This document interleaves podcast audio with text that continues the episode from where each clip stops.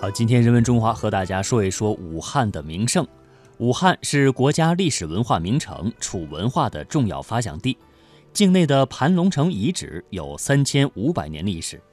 春秋战国以来，武汉一直是中国南方的军事和商业重镇。明清时期，成为楚中第一繁盛处，天下四巨之一。清末洋务运动促进了武汉工商业的兴起。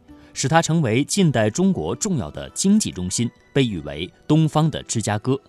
让我们通过下面的节目介绍来了解一下诗人李白和苏东坡笔下的楚国名胜。李白的狂放不羁，不仅在他那个时代无人可比，即使数遍中国历史，也很少有这样可以把皇帝的宠臣都呼来喝去、不给面子的狂人。然而，这样一个谁也不服气的超级大文豪，在黄鹤楼下，却也有自叹不如的时候。李白年轻时第一次来到黄鹤楼，当他远眺长江美景时，禁不住心潮澎湃，诗兴大发。可一抬头，却看到这样的一首七律。昔人已乘黄鹤去，此地空余黄鹤楼。黄鹤一去不复返，白云千载空悠悠。晴川历历汉阳树，芳草萋萋鹦鹉洲。日暮乡关何处是？烟波江上使人愁。于是，诗仙折服了。眼前有景道不得，崔颢题诗在上头。感慨之后，泱泱而退。李白将此次遗憾一直记在心头。公元七四七年，年届五十岁的李白终于找到了与崔颢黄鹤楼一较高低的感觉和机会。在六朝古都金陵，也就是今天的南京，李白来到同样是看长江的金陵名胜凤凰台，也用崔颢黄鹤楼的韵脚写下了。登金陵凤凰台一诗。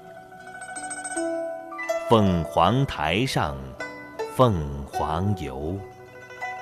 凤去台空，江自流。吴宫花草埋幽径，晋代衣冠成古丘。三山半落青天外，一水中分白鹭洲。总为浮云能蔽日，长安不见使人愁。因为这两首诗，千百年来关于崔诗与李诗孰优孰劣，成为历代诗歌评论家们争执不休的话题。著有《沧浪诗话》的言语说：“当以崔颢《黄鹤楼》第一。”吴昌奇在评论凤凰台时也说：“他岂能比肩黄鹤楼？”刘克庄虽然貌似公允，以真敌手其也论之，王琦则和了稀泥。他认为调当让崔，格则训礼。但刘王的本意仍是要在李崔之间评比一番，排个你先我后，甚至有杨崔议礼者。把登金陵凤凰台当作李白诗歌生涯中罕见的有模仿嫌疑的败笔和耻辱。实际上，崔颢诗中那思古幽情的浓烈是无以复加的。这首半古半律的七言诗，空前绝后地成为中华诗歌元符中一株卓尔不群的奇葩。面对如此各具特色、各有千秋、各领风骚、各尽奇妙的扛鼎力作，还是别再为他们的高低深浅、谁甲谁乙而喋喋不休了吧。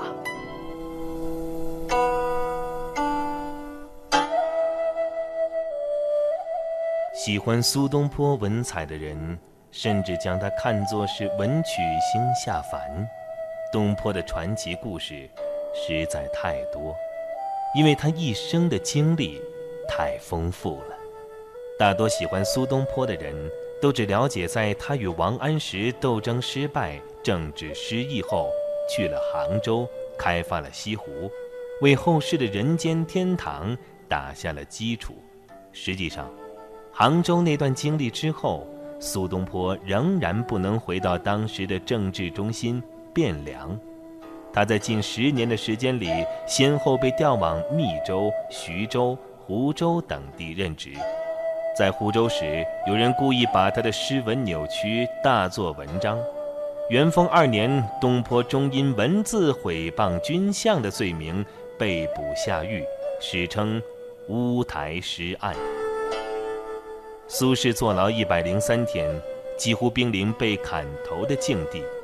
幸亏北宋在太祖赵匡胤年间就定下了不杀文官的国策，苏轼这才算躲过一劫。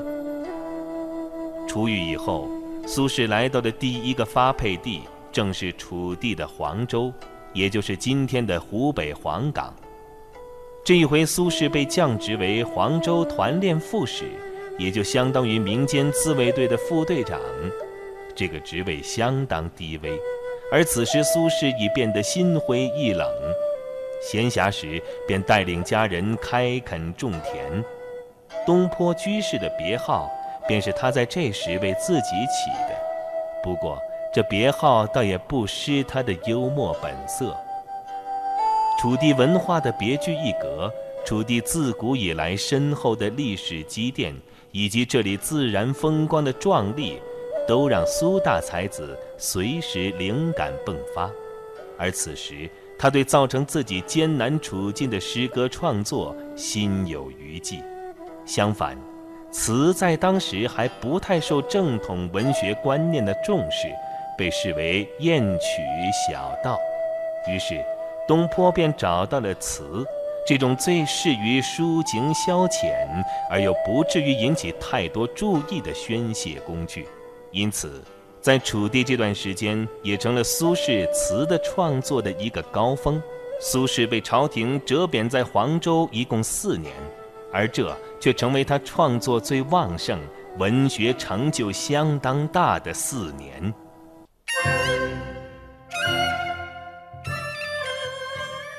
大江东去，浪淘尽，千古风流人物。故垒西边，人道是三国周郎赤壁。这首被称为千古绝唱的《念奴娇·赤壁怀古》，是苏轼豪放词的代表作。长江那浩大壮丽的气魄。楚地自古以来那一幕幕恢宏的历史篇章，让苏轼感叹英雄辈出的同时，对自己怀才不遇，愤愤不平。可愤懑之余，聊以自慰之情，也清晰可辨。重生于楚地的苏轼，更加的慷慨豪迈、潇洒旷达，于是。千百年以来，诞生于楚地的苏东坡这个名字，比苏轼更为中国普通百姓所熟知。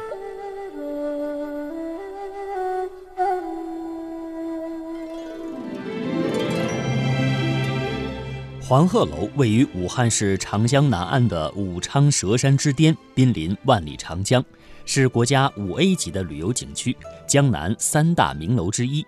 自古就享有“天下江山第一楼”和“天下绝景”之称。黄鹤楼始建于三国时代东吴黄武二年，也就是二二三年。三国时期，黄鹤楼只是夏口城一角瞭望守戍的军事楼。晋灭东吴以后，三国归于一统。该楼在失去其军事价值的同时，随着江夏城地发展，逐步演变成为官商行旅必游避于市、宴避于市的观赏楼。传说黄鹤楼是为了军事目的而建，孙权为实现以武治国而昌，筑城为守，建楼以瞭望，以瞭望。至唐朝，其军事性质逐渐演变为著名的名胜景点，历代文人墨客到此游览，留下不少脍炙人口的诗篇。唐代诗人崔颢一首“昔人已乘黄鹤去，此地空余黄鹤楼。黄鹤一去不复返，白云千载空悠悠”，已经成为了千古绝唱，更使黄鹤楼名声大噪。下面呢，让我们通过著名演播艺术家陈铎的介绍来了解一下黄鹤楼的历史文化故事。长江离开蒲圻赤壁以后，顺流而下，就能看到耸立在武汉市的黄鹤楼。黄鹤楼在武汉长江大桥武昌桥头的山坡上。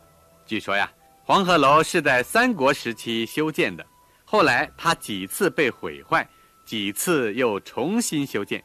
现在人们看到的黄鹤楼是武汉人民在一九八一年冬天修建的。它的楼高是五十米，一共有五层，楼顶像一个尖尖的锥子，楼檐儿呢，就像是鸟儿飞翔展开的翅膀。四面都有古色古香的牌楼和明亮的玻璃窗。登上黄鹤楼，可以俯瞰观赏。武汉市的景色，关于黄鹤楼啊，有很多传说。传说很早以前，有个姓辛的人家，在蛇山上开了个小酒店，有个道士经常来这儿喝酒。店主人呢，只要看见道士一来，总是要特别热情地招待他，而且从来都不肯收他的钱。为了感谢店主人的款待。这位道士用橘子皮在酒店的白墙上画了一只黄鹤。人们要是用手一招呼啊，这只黄鹤就从墙上飞下来，翩翩起舞。过了十年，道士又来到这个酒店，拿出一只铁笛吹奏了起来。黄鹤听见笛声，从墙上走下来，展开翅膀。驮着道士飞走了。从那以后，店主人呢就在这里建了一座楼，起了个名字，就叫黄鹤楼。黄鹤楼所在的这座山，样子啊很像是一条长蛇，所以人们就叫它蛇山。蛇山的对面有座圆圆的山，像个乌龟，所以呀。人们叫它龟山。龟山脚下有一座古琴台，又叫伯牙台。这里也流传着一个非常动人的故事。传说春秋战国时期，有一个出名的音乐家，姓于，名字叫伯牙。俞伯牙是楚国人，在晋国做官。有一年，晋王派俞伯牙到楚国办事，办完事以后，俞伯牙坐着船往回走。八月十五的这天晚上，俞伯牙乘坐着船来到了汉阳江口这个地方，突然刮起了大风，下起了大雨，船呢，只好停在一座山脚下。不大功夫啊，风停了，雨也不下了。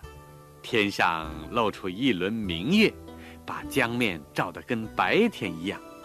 俞伯牙看着这优美的景色，不由得弹起琴来。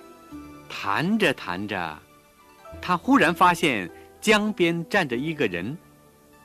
这时候，那个人说道：“哦，船上先生，请放心，我不是贼，是个打柴的人。”在听您弹琴呢。俞伯牙一听，冷笑的说：“ 什么？你一个打柴的也配听我弹琴？”哼！哦，先生错了。你以为这荒山野外就没有能听懂弹琴的人吗？那么，在这深更半夜里，为什么荒山脚下却有弹琴的人呢？俞伯牙说：“呃，好，好，你既然是听弹琴的，那你知道我刚才弹的是什么曲子吗？”大柴人从容的回答：“他还真的说对了。”俞伯牙就感到特别高兴，急忙请那个打柴人上了船，请他喝茶，在自己对面坐下。俞伯牙说：“音乐是能够表达情感的，如果我弹琴的时候心中想些什么，你能够听得出来吗？”打柴人说：“哦，先生，您请先弹一曲，我试着猜猜吧。”猜的不对，请你不要见怪。俞伯牙回忆起高山的雄伟姿态，就弹了一支曲子。砍柴的人听完以后，赞叹地说：“哎呀，气势多么磅礴呀，好像是雄伟的泰山一样啊！”俞伯牙没说话，他回忆起浩浩荡荡的江河，就又弹了一曲。琴声刚停，砍柴的人高兴地站了起来，连声称赞说：“好啊，好啊，如同是烟波浩渺、宽广无边的江河呀！”俞伯牙万万想不到，自己的心意完全被这个打柴的人猜透了，连忙站起身，紧紧地握住他的双手，激动地说：“哎呀！”美玉原来是藏在石头里的呀！多少年来，我一直梦想着会有一个真正能听懂我的琴、了解我的志趣的人呐。在那些当官的人里边，唉，我没有碰到一个呀。今天，今天我终于找到了，他就是你呀，就是你。这个打柴的人叫钟子期。从那以后，俞伯牙和钟子期成了知心朋友。两个人约好了明年再相会。没想到，第二年钟子期已经去世了。俞伯牙非常悲伤，他在钟子期坟墓前弹奏了一首。叫《高山流水》的乐曲，表示深切哀悼之情。他感到再也找不到这样的知音了。弹完这首乐曲，他就把琴一摔，以后再也不弹琴了。后来，人们就把《高山流水》用来象征情深意厚，把知音比拟知心朋友。还在伯牙弹琴、子期听琴的地方，建了这么一个古琴台。汉阳近郊有个琴断口，据说呀，就是当年俞伯牙破琴断弦的地方。少年朋友，当我们告别古琴台，再回首望一眼黄鹤楼，想一想俞伯牙，那么。你有哪些想法呢？好，刚才我们听到的是黄鹤楼和古琴台的传说故事。黄鹤楼和晴川阁、古琴台统称为武汉的三大名胜。晴川阁始建于明朝的嘉靖二十六年到二十八年，也就是公元一五四七年到一五四九年，距今呢有四百多年历史了。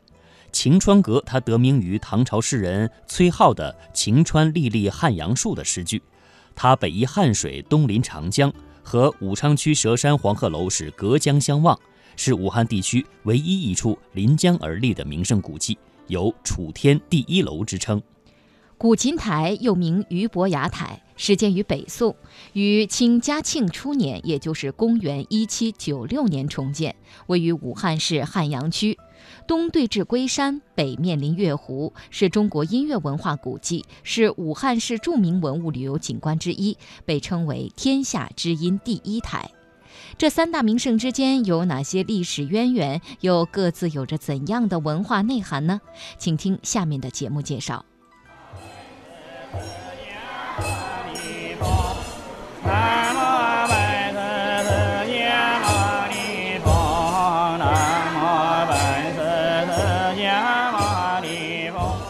农历四月初八，浴佛节是释迦牟尼佛诞生的日子。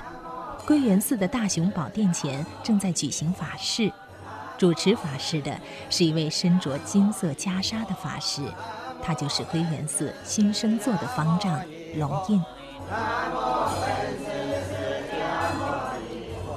龙印出生在湖北省松滋县。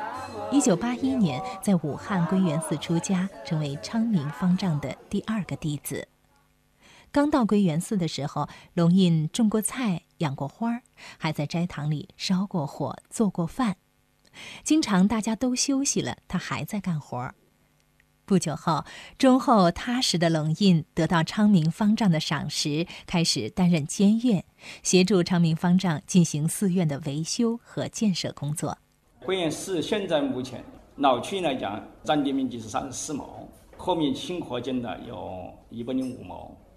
呃，它的历史它应该是明末清初，真真实实来讲，就是在万丈坡它的魁园上面。其实来讲，在它以前应该来讲也有个寺院小庙。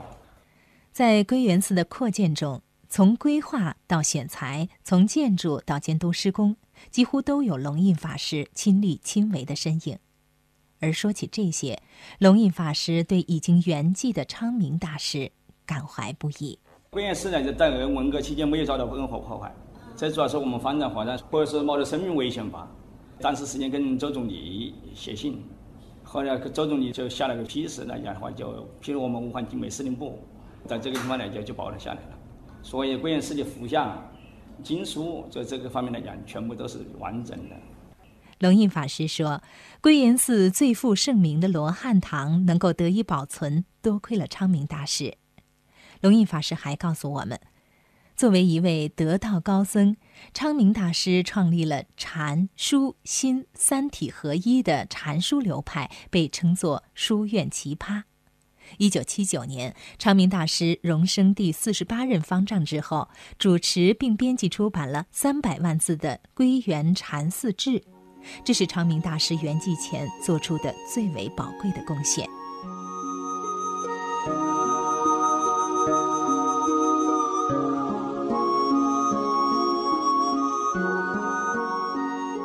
归元寺来讲，它是来源于佛教的经典，就是《楞严经》。归元无二路，方面有多门，这是来一个。还有呢，就是归本归元嘛。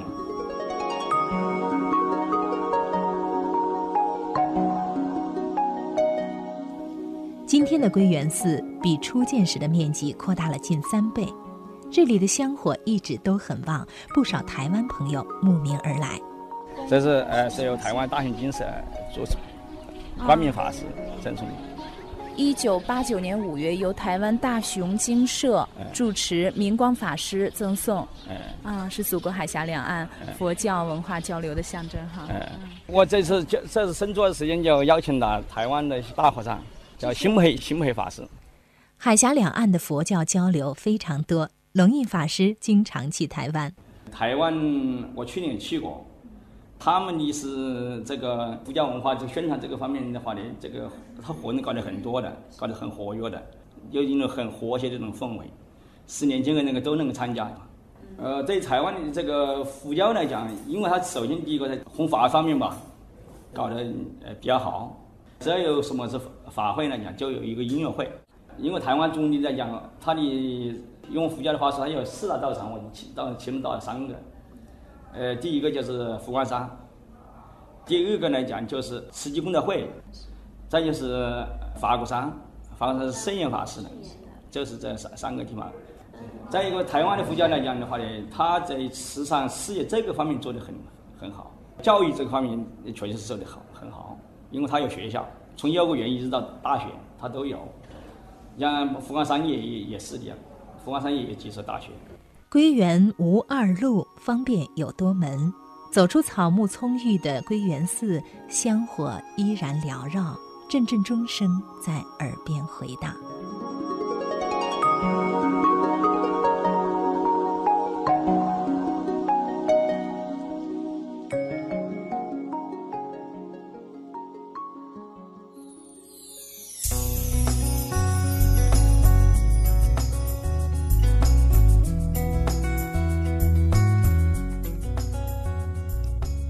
小鹿，你还记不记得咱们跟龙印法师的合影？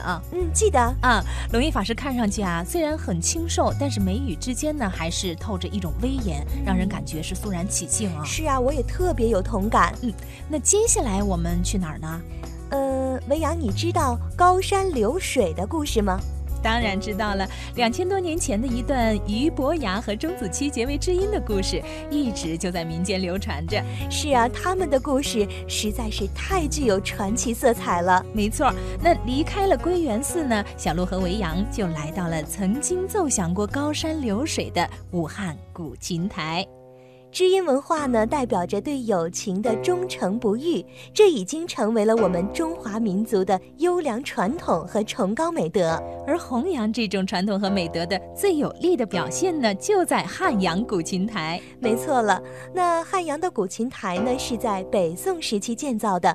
虽然现在两千多年过去了，但是这一首《高山流水》这一段知音传奇，依旧是妇孺皆知、耳熟能详。